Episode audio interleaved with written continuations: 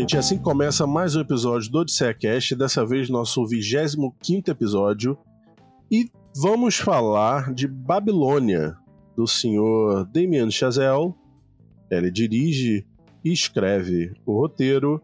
E tem, dá pra considerar aí, né, gente, um grande elenco, né? Brad Pitt, Margot Robbie, Jean Smart, tem até uma, uma atriz aí também que é diretora, faz uma pontinha ali, né? Tem o Tobey. Maguire também, né? Tobey Maguire, que tá meio esquisito, né? Assusta, Isso aí. Sobre Exatamente, efeito de alucinógenos. É, é, é. Dá uma maquiagem meio. Enfim, vamos, evitar é, adjetivos, né? É, já, Por né? enquanto. E também é produtor do filme, né? Com o Tom Maguire, inclusive. Por isso que ele foi escalado, imagina. Mas Vamos lá.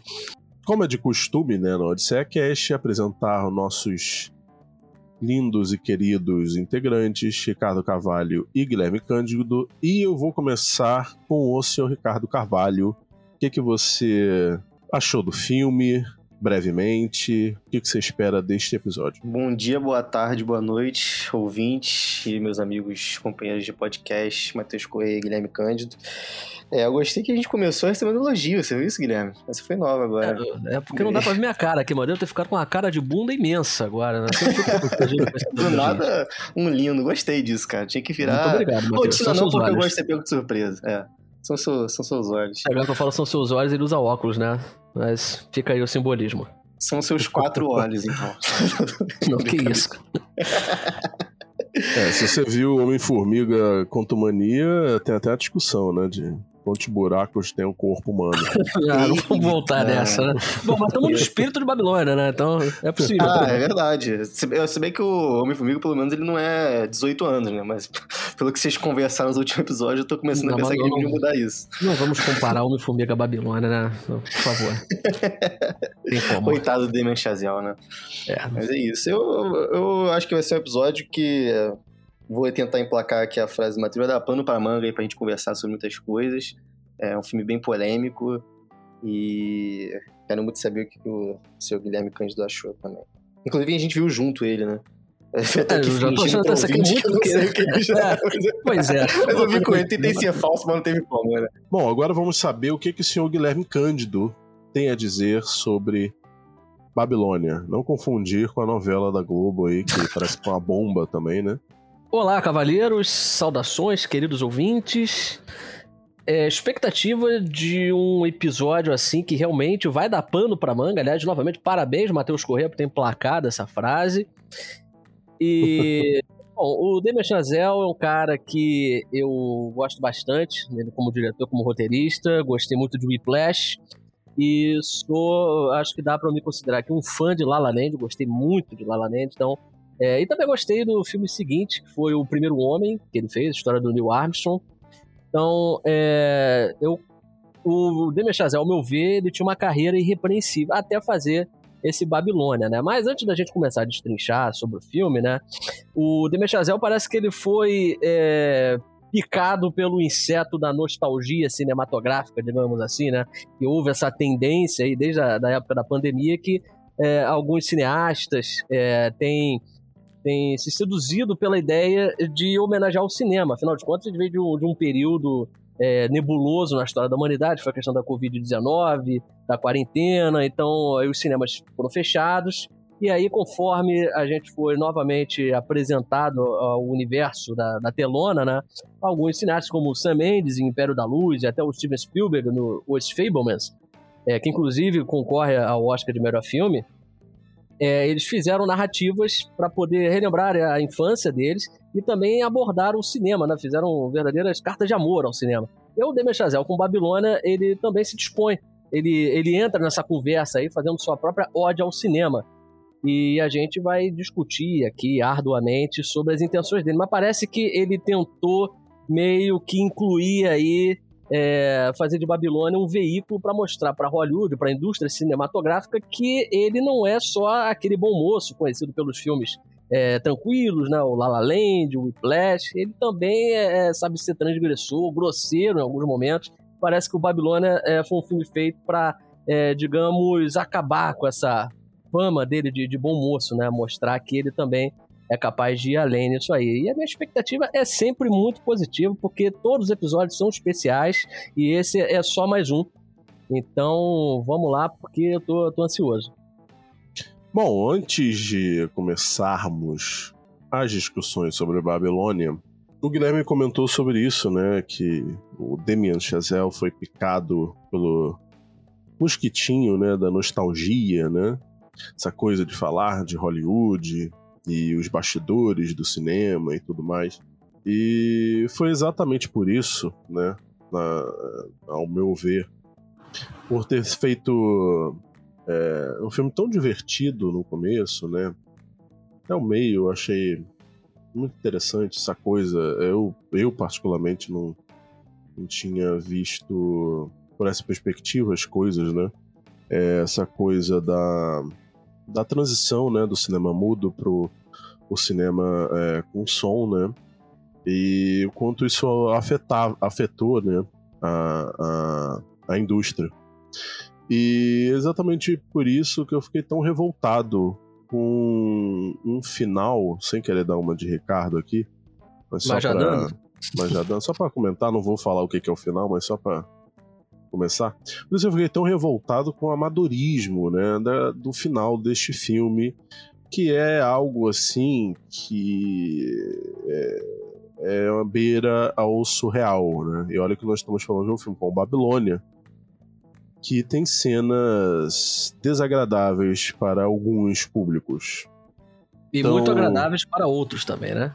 E muito agradáveis para, para outros. Exatamente. O senhor Guilherme não deu um sinopse ainda do filme, né? É verdade. Tô esperando aí sua deixa, como sempre. Nossa. Por favor, dê a sinopse de Babilônia. Bom, então vamos lá. O Babilônia foi dirigido pelo Damien Chazelle e escrito também. Seguindo essa tradição, o Damien Chazelle geralmente escreve e dirige seus filmes.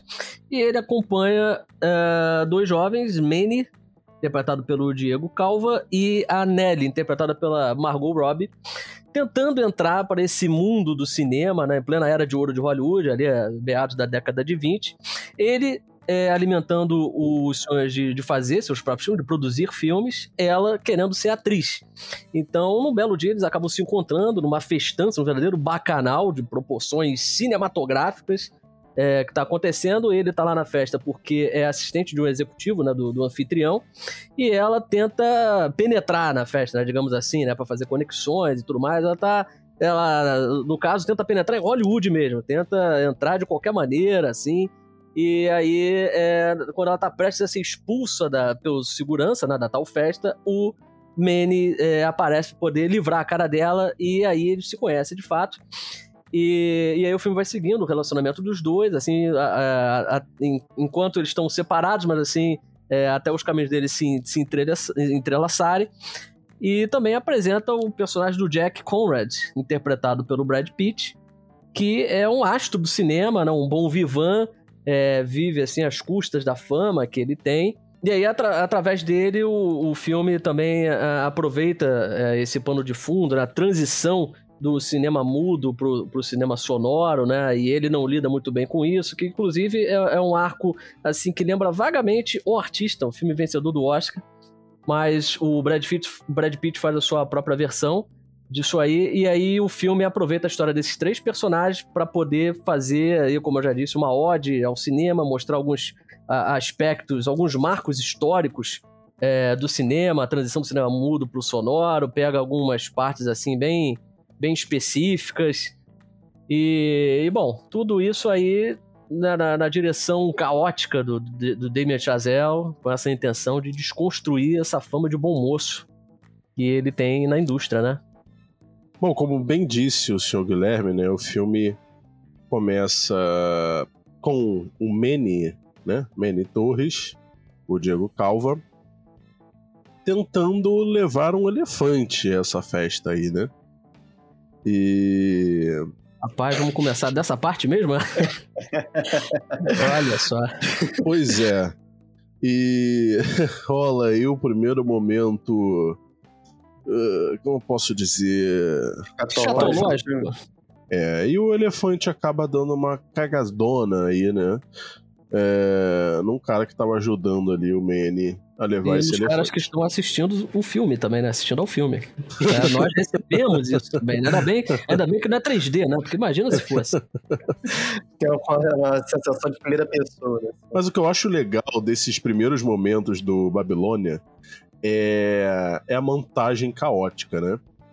E, e, e o Damien Chazelle, ele, ele, ele, ele traz movimento de câmera assim muito também que, que acompanha muito bem essa essa essa vibe, esse ritmo aí Esse caos. todo. louco, esse causa exatamente do, do filme. Eu também gostei é, da, da, da montagem, da forma como ele ilustra a Babilônia, de fato, porque tem todo o simbolismo. Da, da- o, o título do filme, A Babilônia, não é à toa, né? Referência a Hollywood daquela época. E a forma. ah, o filme ele traz alguns cacuetes, digamos assim, né? Cacuete pode soar meio pejorativo, mas é porque o Chazelle já tem um, um estilo bem construído, né? Então, por exemplo, aquele momento de chicote que ele ficou muito marcado no La La Land, ele traz isso pro filme, incorpora bem. E a montagem frenética, ele traz um frenesi visual ali realmente, né? acompanhando a, a direção de arte, né? O filme também teve um orçamento pomposo, né? Então isso aí é, fica perceptível na tela, suntuosidade dos cenários e tudo isso aí é, fica numa roupagem é, que funciona a princípio. Toda a festa funciona. Agora, ao meu ver, o problema é quando ele sucumbe a esses rompantes escatológicos, né? Que essa cena marcante que você lembrou aí desse famigerado elefante, que inclusive faz uma ponta até é, na festa, né? Ele tá sendo transportado para a festa, inclusive, ele vai. vai É, e depois ele é usado Sim. como um ajudante pra fugir com o corpo de alguém, né? É, Eles exatamente, usam né? ele é. Disfarçar a uma distração. situação ali bem, bem problemática, vamos dizer assim. Eu acho interessante que é, quando a gente vai assistir ao filme, muita gente tem essa visão bonita, né, de, de Hollywood e é, o começo do cinema, dos anos 20, anos 30 e tudo mais. As pessoas ficam tendo essa sensação de luxo. Só que, assim como. Vou dar um exemplo aqui que eu acho que meus amigos conhecem, que é obviamente o Buñuel. Ele gostava de ser aquela pessoa que fazia essa crítica, né? A época de ouro e tudo mais. E o Damien Chazelle, ele abraça isso exatamente nesses primeiros minutos, que é você entrar de primeira, assim, com uma cena de escatológica de um elefante, você depois entrar numa festa onde você vê atores, atrizes, pessoas famosas em situação bárbara, e com cenas de, e músicas assim lindas demais, né? Acho que é nessa cena que a gente tem contato com a. Como é que é o nome da música, Guilherme? Que a gente tá até comentando da Pussycat, alguma coisa assim. My Girl's Pussy. Isso, exatamente. É uma cena muito bonita, diga-se de passagem. Eu amo essa, essa cena da, da, da festa. Diferente dos meus amigos, a escatologia não me incomodou. Eu acho que ela, ela me causou exatamente o que deveria causar, né? Um elefante cagando em alguém. É, e obviamente ele não caga rosas. Mas eu Mas, gosto, pera, eu o gosto elefante não caga na festa, né? É, antes da festa, indo pra festa, né? Logo no início Sim, do filme. exatamente. É, mas as festas ocorrem muitas coisas assim que a gente nem imagina. né? É, isso aí. Não é só nos anos 20 de Hollywood, não. Mas acho legal é, é, demonstrar isso que eu já tinha, né? Já tinha ouvido falar que, que Hollywood, principalmente antigamente, era uma coisa de, de louco. E eu gosto como logo depois, se não me engano, logo depois dessa, dessa cena da festa, é, o filme já começa a mostrar um, um backstages, né? de, de um filme que está sendo rodado, né? E essa cena tem uma importância porque para a personagem da Margot Robbie tem uma diferença absurda, né? Porque quando ela ela tá gravando a- talvez a primeira cena ali dela, né? É, tudo que ela faz é dirigido ao vivo, né? E, e depois numa cena quando o, o cinema já tá na transição pro cinema é, com som, ela precisa acertar a marcação, ela precisa estar exatamente debaixo do onde o microfone tá. E essa cena também é muito maluca, né? Porque, inclusive, acontece até uma coisa trágica nessa, nessa cena aí. E eu gosto muito como ele utiliza esses três personagens e até adiciona outros dois, né? Para mostrar a, a ascensão desses personagens, mas principalmente a queda, né? Depois. E aí depois a gente vai conversar sobre a queda, que também talvez represente a queda de ritmo e qualidade do filme. Uma queda É. vertiginosa, diga-se de passagem. É, exatamente. Mas eu acho que é, dá pra dá para entender o que que o Damien Chazelle queria mostrar, né? Ele, ele deu uma de Nolan, eu tava falando antes da gravação, e deu uma explicada Coitado no que, que ele tava querendo dizer, né? Dessa coisa de Hollywood reciclar as personalidades, né? Às vezes um ator sai de cena por polêmicas ou etc, etc, entra outro que é outra pessoa, só que representa o que aquele outro representava, né? Isso acontece muito. E acabou acontecendo com esses seis personagens, né? É, o Damien Chazelle, inclusive, ele parece que ele fica meio confuso, né? Entre extravagância e escândalo. Ele fica ali no, no meio termo entre extravagar e escandalizar. E em alguns momentos essa confusão se vê na tela, né? Não só pelas supracitadas sequências escatológicas, como também na própria estrutura narrativa, né? Porque ele tentando trazer assim, um ar meio que caótico, isso aí, a história é caótica de fato, né? Estruturalmente falando, o filme é uma bagunça, é um caos narrativo que beira a anar- a anarquia, né? Você vê é, aí, inclusive, o personagem do Brad Pitt. é, também é, é preciso a gente destacar aqui pro ouvinte que é uma obra com mais de três horas de duração. E aí, por conta desse, é, desse roteiro assim mais inchado, né? Por exemplo, nós temos aí o personagem do Brad Pitt, que é completamente descartável. tá? Se você- Completamente. se eu você eu acho o- que poderia ser qualquer ator, inclusive, é, papel você, dele. se que- você pegar o personagem dele assim, você eliminar ele da história, não, não vai ter, não vai ter impacto assim, não vai ter um prejuízo é, narrativo. Então tem alguns pontos assim é, que a gente poderia eliminar e para poder é, melhorar a qualidade, digamos assim, é, da obra, né?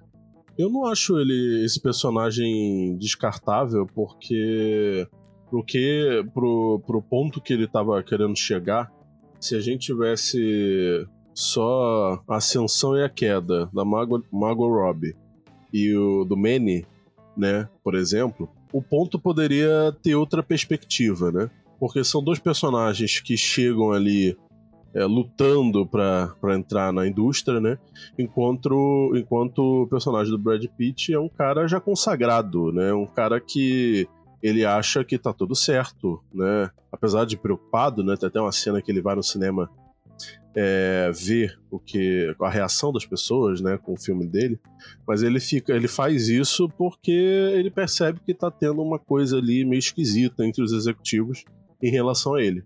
Mas é, eu acho importante o personagem do Brad Pitt para mostrar que, que até caras que já são consagrados há muito tempo podem ser facilmente substituíveis, né?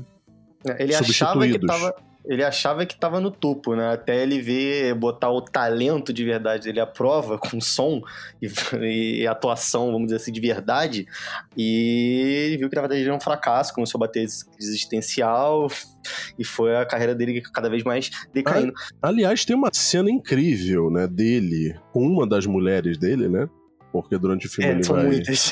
trocando, que um amigo dele morre e numa conversa antes, né, dessa ligação, para ele sabe dessa notícia, a mulher dele tá tá ens- ensinando ele a entonar, a entonar melhor, né, uma frase. Ela falou: "Não, fala você desse jeito, tal, que vai ficar legal". E aí ele tá seguindo a risca. Depois, no momento de fúria, ele fala: Olha, pá merda você e tua, tua entonação. Você lá de lá Broadway, né? Só velho caquético gosta. E eu faço cinema e não sei o que, uma coisa totalmente Ele fala que diferente. teatro não é cinema, né?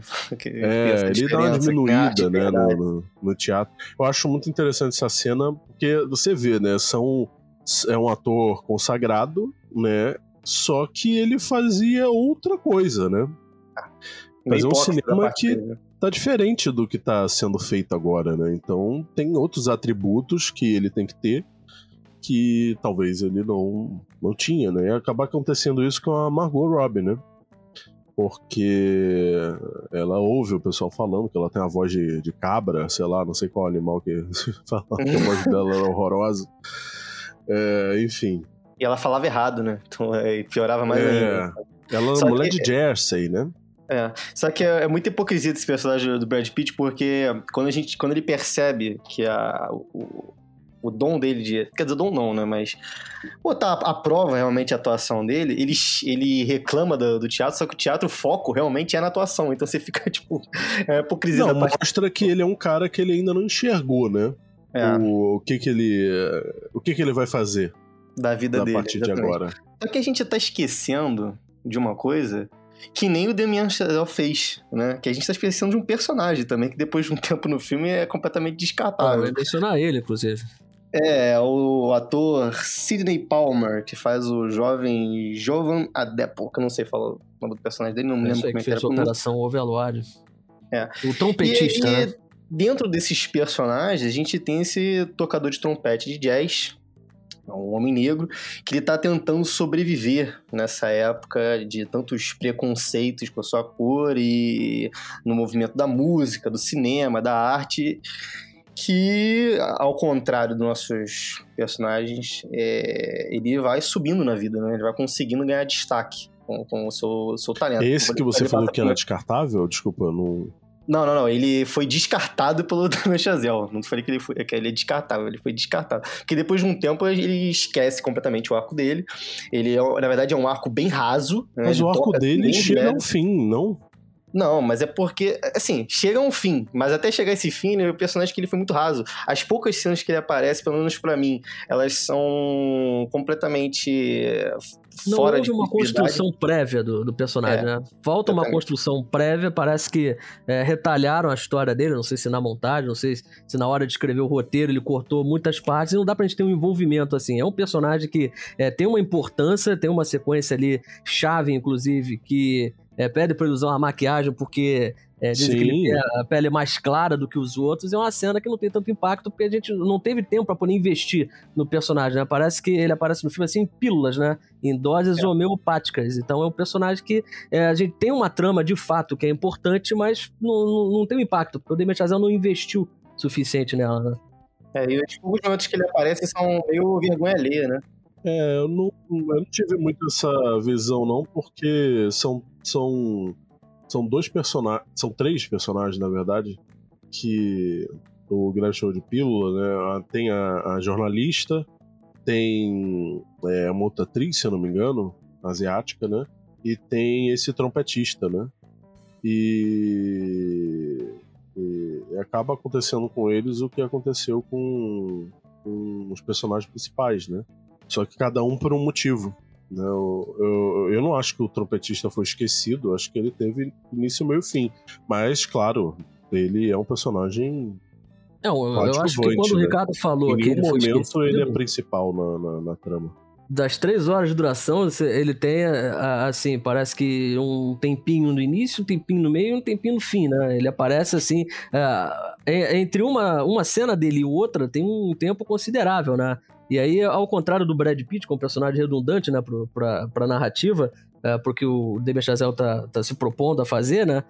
O, o trompetista, ele poderia dar mais importância ao trompetista. O trompetista, ele tem um arco dramático ali que é pungente, Sim. inclusive. Tem, tem. Tem uma cena dele junto com a Margot Robbie, inclusive, que é de festa, né? Que é os dois sofrendo precon altos preconceitos e tudo mais. Só que, assim, eu sinto que todas as pequenas partes que ele aparece é, são sempre partes que é quase um alívio cômico, vergonha alheia, porque ele aparece conversando sempre com alguém, e é sempre umas conversas meio desconexas, assim, que você não consegue, se, não acompanha o ritmo do que tá acontecendo. Do nada para pra gente ver o que que ele tá conversando com alguém. É uma conversa assim que ele tá reclamando ou fazendo uma piada com alguma coisa que a gente não, se- não se- não consegue sentir conectado com aquilo que tá passando, né? O alívio cômico é um problema do filme, inclusive, né? Porque o Damien É, tem um é. probleminha aí pra posicionar as gags dele, né? Porque ao invés de surgir como um alívio cômico, logo depois de uma injeção dramática, né? De carga É. dramática, ele acaba colocando uma gag logo em seguida que aí dilui. É uma queda de clima anterior, né? É. Assim, fora do time completamente, né? E ele faz parte dessa quebra de clima, infelizmente. Porque, assim, é, eu tava até conversando com o Guilherme depois da sessão, porque o, o Damien Chazelle sofreu algumas críticas no filme passado que ele fez, que é o La La Land, que é um filme que se trata de jazz, de música, o personagem principal do Ryan Gosling tem ali aquela questão que as pessoas ficam pensando assim, ah, poderia ser um personagem negro, teria de tudo pra ser. O Damien Chazelle é uma pessoa que ama demais o jazz, ele já deixou isso claro em todos os seus filmes. É... E quando ele tem essa oportunidade de agarrar essa, esse núcleo do filme que fala sobre a parte do jazz, do- dos negros, da música e tudo mais, passa por um. passa assim três horas de filme, que é um filme gigantesco, bem despercebido, assim, sabe? São pequenos lapsos que. Se tivesse um pouquinho mais de profundidade, ia ser mais interessante pro personagem e pra gente se conectar mais, né? Mas infelizmente. Não... Olha, sem querer defender o Damien Chazelle, que de, nem de longe eu sou fã dele, mas ele, como o Guilherme disse, é um cara que gosta de escrever os próprios filmes. É, e ele, né, lembrando, é um cara branco. Eu, pra não falar besteira, eu preferia não escrever besteira. Eu acho que talvez seja isso, né? Tô dando de achismo aqui é, é o que, eu, é o que ele, que ele quer fazer, né? Eu, eu, se eu estivesse escrevendo uma obra, ah, poderia ser negro, né? O personagem do. do qual é o nome dele? Do. Ryan Gosling. Inclusive é um filme que eu. que eu fui Poderia ser azul, mas o filme não é do James Cameron. É do Damien Chazelle. Então, É só, só uma, uma correlação que eu quis fazer, mas é, o próprio Babilônia ele toca em assuntos, né? Assim, Mas o David Chazelle, ele é um grande fã de jazz, né? Por isso que ele tem essa coisa, né, de, de colocar o personagem negro, né? Inclusive o Justin Hurwitz, compositor da trilha sonora, tá? O compositor de jazz, né, também. Então por isso que parece que ele, não sei se é uma, uma culpa que ele sente, né, Ricardo, que você tava comentando. Sim, sim, exatamente. Parecia que ele tava querendo é, demonstrar que ele sabe realmente do assunto, né? Falou assim, olha só, eu tô me re- redimir não, porque La La Land é um filme muito foda. Mas é basicamente isso que o, que o é, eu- mas eu não, o que eu tava querendo dizer é que não é jazz, né? É um personagem negro, né? Não, Se mas você- é porque se- o, o jazz, Se ele- profundidade é requerida, eu acho que precisa de alguém que saiba escrever com profundidade um personagem negro. Mas é porque o jazz, ele, ele tem origem, né, é, com os negros. Então parece Sim. que depois do La La Land ele quis fazer isso, né? Exatamente. Eu, eu, eu, eu queria falar, aproveitando que a gente tá falando da filmografia dele, eu lembro no começo do episódio o Guilherme falou que o Demi Chazelle ele vem de filmes assim mais classudos, vamos dizer assim. Não usa essa expressão, né? Mas Mais eu, eu entendi sóbrios, que- né? Mais sóbrios e tal. Só que eu lembro de Whiplash ser um filme bem enérgico, né? Eu fiquei lembrando agora. O filme traz um pouquinho ele é um filme de- enérgico, de mas- ansiedade. É, mas sóbrio no sentido de não incluir vômito, né? É, sim, Esse sim, eu tipo entendi. de coisa, entendi. né? É que eu, eu- eu- também é um filme que eu, eu gosto pra caraca dele. É muito- é muito bom. Também. Pra mim, a derrocada desse filme. a- a- Estou falando aí que o filme tem muito vômito e cocô e fisting e essas coisas. Então, o grande cocô do filme quando começa a sequência da Margot Robbie com problemas no cassino, né? Ali começa um, um negócio assim que eu não entendi. O ritmo é completamente outro. É, é, o filme se torna desinteressante, o cinema né, vai pro caralho, né? Verdade. É, e, e quando volta ao cinema, eu queria que não tivesse voltado, né? Tem um, tem um final, um dos finais mais constrangedores que eu já vi da minha vida. Final meio PowerPoint, É. vamos dizer assim, né? Cara, é, eu fico lembrando do Avatar aparecendo e. que ser logo Avatar. Sei, cara. Eu juro, eu falei, cara, será que eu. Será que estão me trollando? Eu achei, eu achei que era. Eu peguei a versão estendida fora do cinema. Eu achei que estavam me trollando.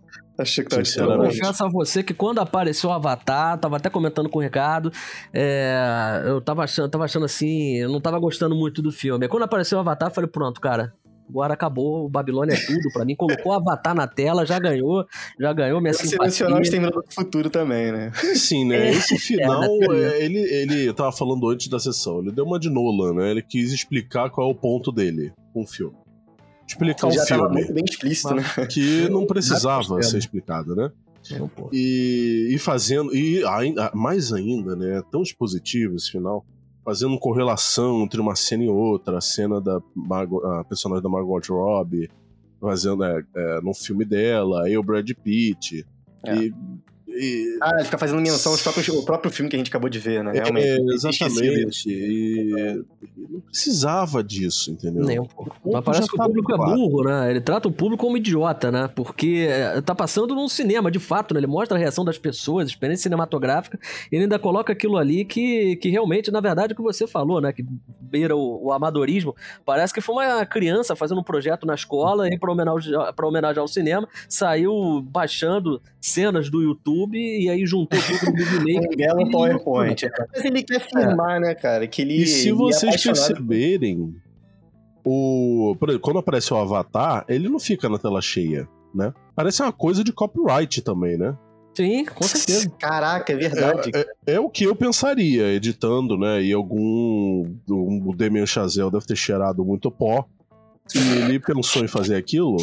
Eu falei, cara, vai, dorme aí um pouquinho. Quando você acordar, você pensa de novo nesse, nesse final aí. Porque eu te teria que fazer isso também, né? Pegar aí um vídeo estoque da vida, uma cena do, do Avatar, e botar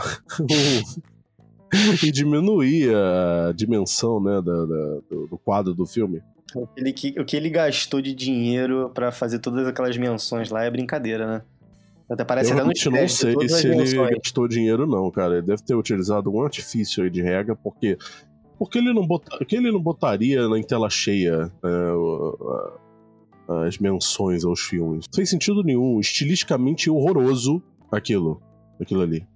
Eu até citei na minha crítica, que aliás, fazer aqui o merchandising, se vocês me permitem, né? A crítica tá disponível no Por tomada7.com, né, do, do Babilônia. É, numa das, das anotações que eu tava fazendo quando tava assistindo o filme, e eu coloquei na crítica, eu contei, ele teve quatro oportunidades de encerrar a projeção. Quatro oportunidades. É, são quatro finais, isso me lembrou, até, pô, perdoe, Peter Jackson, mas ele me lembrou o Senhor dos Anéis, o Retorno do Rei, que ele, encerra- ele vai encerrando arcos assim no final, né? E aí ele vai fazendo finais mesmo. São momentos que você pensa, ah, vai acabar o filme. E aí tem outra cena. Aí vai, pô, acabou o filme. Aí Não, tem outra cena. E aí o Babilônia é isso. Você vai pegar o melhor Senhor dos Anéis pra fazer essa É, crítica. não, pois é, vou pegar esse detalhe, né? Esse, esse pecadilho aí do, do Peter Jackson, né? E aí eu desafiei o espectador. Quem for assistir o Babilônia, é, pode contar. Pode contar aí as oportunidades que o Damien Chazelle teve de finalizar o seu filme. E seria muito mais elegante, até melhor pro Babilônia, se ele tivesse encerrado o filme dele antes de tratar o espectador, né, como um tremendo de um, de um beócio, né, porque não precisava mastigar tudo, como o Matheus já falou brilhantemente aí, referenciando o Christopher Nolan, né, que é o porta-voz dos diálogos expositivos, mas nem o Christopher Nolan seria capaz disso aí. Ele foi, assim, o Christopher Nolan ao cubo. Né, ele tem que dar uma masterclass pro Christopher Nolan a partir de agora. Aliás, uma coisa que eu achei. A primeira coisa que me impactou no filme foi a fotografia, que eu achei muito boa. Gostei muito. É, Eu acho que a, a própria festa né, é uma sequência dificílima. E, e durante até a sequência da gravação daquele filme, né, logo depois da festa, tem, tem mudanças muito sutis né, no, no tom das cores. Eu, eu gostei bastante da, da, da fotografia desse filme. Tecnicamente, ele é um filme realmente é, muito competente. Até tem uma cena que eu, que eu destaquei na, na crítica também, que quando eles estão gravando, é, houve um cuidado do design de produção e, e da figurinista de colocar os personagens assim, que quando o, o filme ele tem várias, várias panorâmicas assim, né? Até para aproveitar a, a extensão né, do, do escopo. É, que os personagens se confundem com o ambiente, né? Que são cores assim, muito semelhantes. É um cenário desértico com a montanha assim ao fundo. E aí são tons pastéis que marcam os figurinos, né? Então é uma cena muito emblemática nesse né, representativa.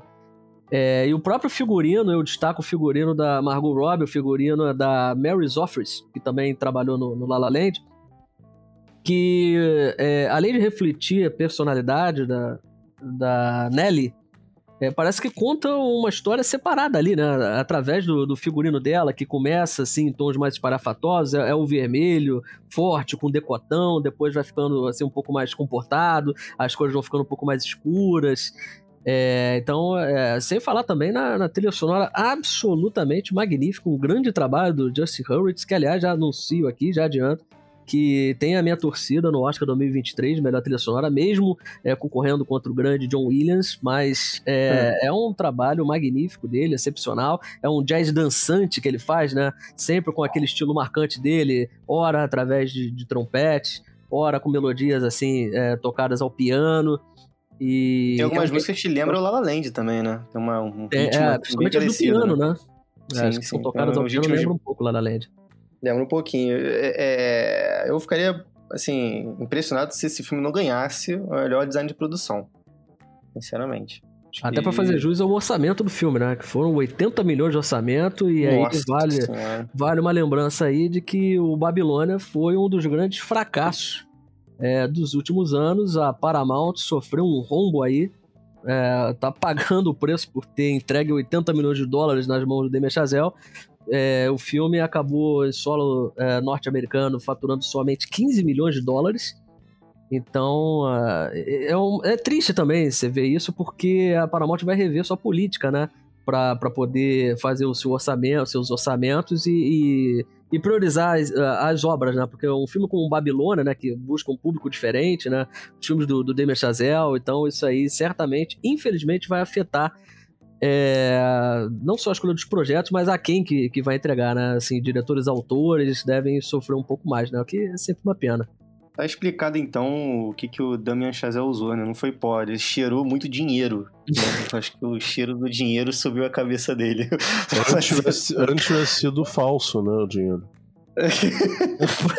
Aliás, Pois alguém é. me explica que, que porra foi aquela sequência com. com, com Tobey com Maguire? Tobey Maguire?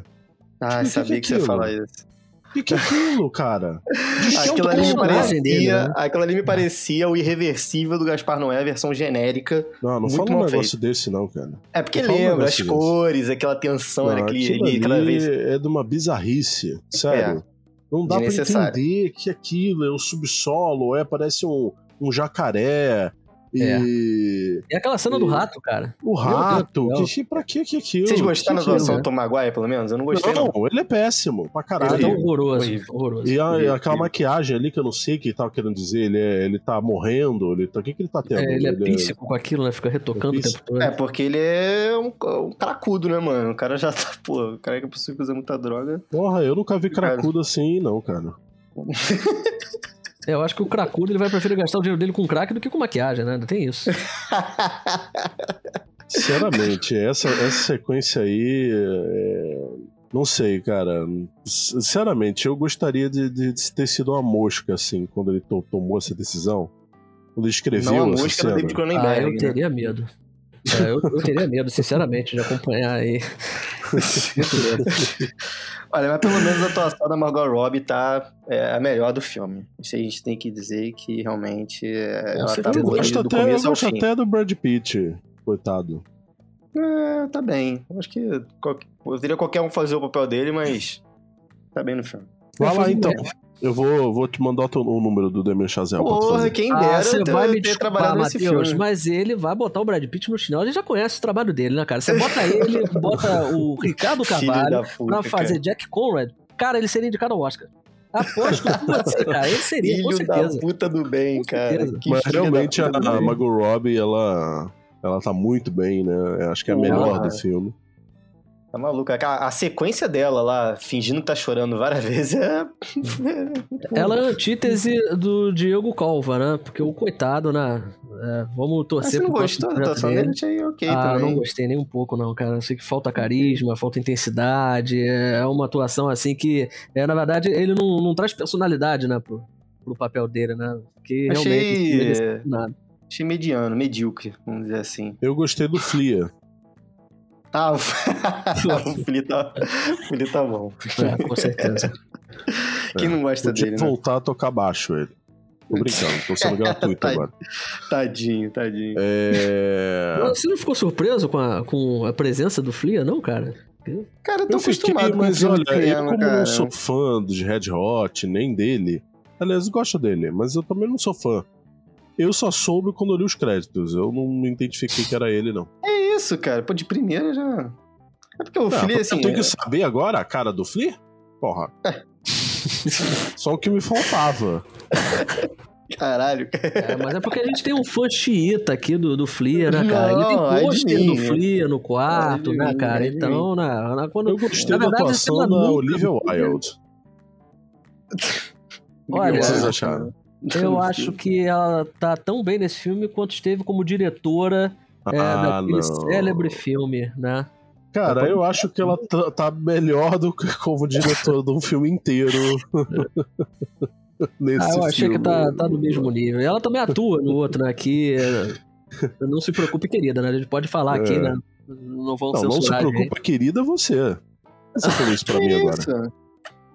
Gente, acho que Nossa, recalque mãe do céu, cara. Cadê, cadê o som da bateria agora? é o som da bateria? Que merda, né, cara? Em, em homenagem aí ao, ao elefante do. Ó, o elefante, É, o é um elefante. Adam que a gente Sandler, conseguiu né? gravar o Ricardo falando que é isso. o cara Olha, chegou eu- tava falando sério, tá ligado? Eu, hein? Cruz Matheus, eu acho que você pode separar aí o áudio dele falando que é isso, depois mandar pra gente, porque eu quero que seja um áudio de mensagem, cara. Vez que tiver mensagem no grupo do Odisseia, eu, que isso, Vai cara? ter um áudio estoque agora. do- Caralho, eu, não favor, foi nem atuação, que ele achou mesmo que eu tava iniciando uma briga aqui. O, o ouvinte, nessa altura do campeonato, chegando no 25 episódio, já sabe que somos todos zoeiros, né? É, é aquela coisa, né? Que intimidade é uma merda, né, cara? É uma coisa. Exatamente. Porra, já não concluí isso merda tantas vezes na minha vida. Mas enfim. Mas assim, não fala mal do Avatar, não, tá? Eu fiquei muito feliz quando apareceu o Avatar, não tá? Eu fiquei emocionado, fiquei assim, me senti representado. E ele ainda colocou o Exterminador do Futuro logo em seguida, cara, que é um dos meus filmes favoritos. Putz, eu não, Demi Chazelle, olha que. que Eu vou preparar uma, uma, uma apresentação de PowerPoint pra você, Guilherme, pra você ficar feliz, tá bom? Não, por favor. Deixa ela cara. separadinha pra você. Isso, isso, por favor. Gente, e aquilo ali, ele tentou. É, a- aquelas tintas também, tem um negócio das tintas, né? É, é, eu, eu ia comentar sobre isso também, mas eu fiquei com medo, assim, porque você não falou. Eu falei, pô, será que ele gostou dessa tinta, cara? Porque, Ele sinceramente. tá fazendo uma homenagem ao 2001 Odisseia no Espaço, né, gente? Não, Ele ele tá... tem Não, também não, 2001, né? É, exatamente. Mas ele não cometeria essa heresia. Cara, sabe qual é o pior? Ele tá ali falando de, de atores que eram consagrados e foram substituídos. E aí aparece Avatar, né? Aí aparece um. Aquela cena lá do Exterminador do Futuro, da cabeça dividindo. O que, que Sim. tem a ver também? Nem Mas é ele merda que ele fez. Mas que sejam grandes sucessos de bilheteria que foram revolucionários pro cinema de alguma forma, né? É, mas então, alguma forma é o filme can- é, dançando, cantando na chuva, eu sempre esqueço. Cantando na chuva, the Cantando Rain. na chuva, ele quer afirmar pela milionésima vez é. é, que ele ama esse filme e ele acha que esse filme revolucionou o mundo do cinema. E realmente foi, né? Então, mas foi um marco, né? Como a gente gostava Cara, de falar. mas isso não é, é- não era o ponto do filme. Mas ele de é, isso, é o tesão que ele tem. Ele gosta de afirmar isso toda hora, que ele ama esse filme demais e é foda pra caralho. entendeu? A gente vai tentar entender aqui a mente do Demi Chazelle, é isso mesmo? Com Babilônia, eu acho que vai ser difícil, sinceramente. Eu acho que é pra isso a gente teria que se preparar de uma outra forma, sabe? Será que vocês me entendem? Bom, eu queria tá- estar nessa festa aí, que olha. Pô, cara, eu, queria, eu não queria que o Demi Chazelle usou, não, mano. Deve Eu bad queria. É uma bad trip meio feia. Eu não curti muito, não. Essa festa, eu só não queria ser a mulher lá, né, que tava recebendo o Golden Shower. Aí já é demais pra mim. E o cara da garrafa também. Não, a mulher tava dependendo do- Golden Shower, né? Dependendo da, da vibe, tem gente que faz pior. Normal, essa É. festa aí pra mim foi fichinha. Participa de coisas Depois piores. de Tô clímax do Gaspar Noé. né? A, a festa foi mais tranquila do que a chegada à festa, né? Porque o transporte do elefante, eu confesso que eu, é esse eu teria tomado distância mesmo. Olha, eu gostei porque agora eu sei o formato do cocô do elefante, que eu sinceramente não sabia como é que era. Fica Ah, você aí, é uma né? coisa que você pro queria saber, né? Então, é, Geographic. é biologia. Interessante saber. ah, com certeza. Aliás, fica a dica aí pro, pro nosso ouvinte. Se você quiser aprender mais sobre a biologia dos elefantes, siga o conselho do Matheus Correia e vá assistir o Babilônia. É, Surpreenda-se. exatamente. Para É, quem é mas National Geographic, né? Temos Babilônia. Exato, é, mano. acha que no National Geographic vai aparecer elefante cagando? Eles são Ah. animais majestosos, não podem cagar. Majestoso é um adjetivo assim complicado poder usar na hora de falar de Babilônia, né? É melhor ficar só no reino animal mesmo.